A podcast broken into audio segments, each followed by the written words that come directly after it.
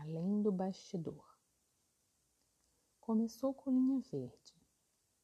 Não sabia o que bordar, mas tinha certeza do verde. Verde brilhante. Capim.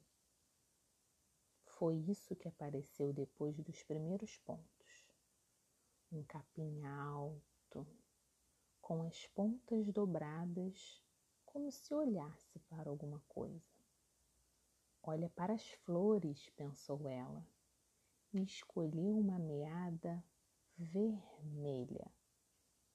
Assim, aos poucos, sem risco, um jardim foi aparecendo no bastidor.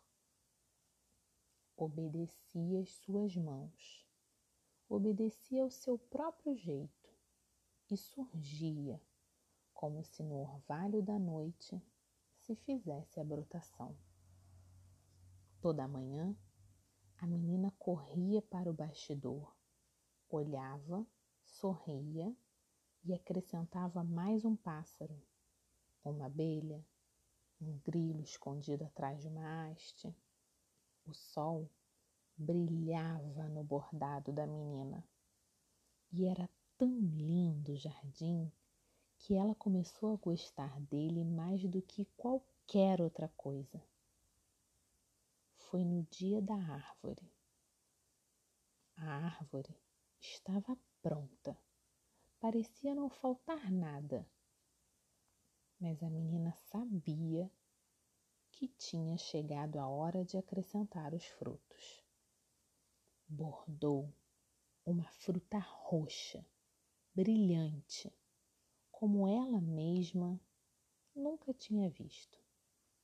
E outra, e outra, até a árvore ficar carregada, até a árvore ficar rica e sua boca se encher do desejo daquela fruta nunca provada.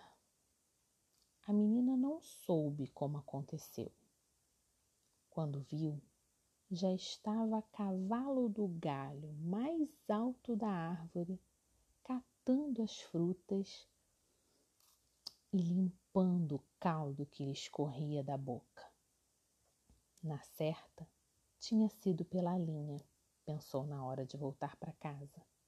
Olhou a última fruta, ainda não estava pronta, tocou no ponto que acabava em fio e lá estava ela de volta na sua casa. Agora já tinha aprendido o caminho. Todo dia a menina descia para o bordado. Escolhia primeiro aquilo que gostaria de ver uma borboleta, um louva-a-Deus, bordava com cuidado, depois descia pela linha para as costas do inseto e voava com ele, e pousava nas flores, e ria, e brincava, e deitava na grama. O bordado já estava quase pronto pouco pano se via entre os fios coloridos. Breve estaria terminado. Faltava uma garça, pensou ela, e escolheu uma meada branca matizada de rosa. Teceu seus pontos com cuidado, sabendo, enquanto lançava a agulha, como seriam macias as penas e doce o bico. Depois desceu ao encontro da nova amiga. Foi assim, de pé, ao lado da garça, acariciando-lhe o pescoço, que a irmã mais velha a viu ao debruçar-se sobre o bastidor. Era só o que não estava bordado e o risco era tão bonito que a irmã pegou a agulha, a cesta de linhas e começou a bordar. Bordou os cabelos e o vento Não mexeu mais neles. Bordou a saia e as pregas se fixaram. Bordou as mãos para sempre paradas no pescoço da garça. Quis bordar os pés, mas estavam escondidos pela grama. Quis bordar o rosto, mas estava escondido pela sombra.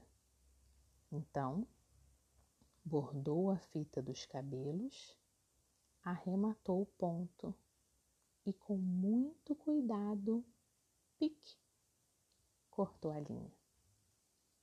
Marina Colassante. Bons sonhos.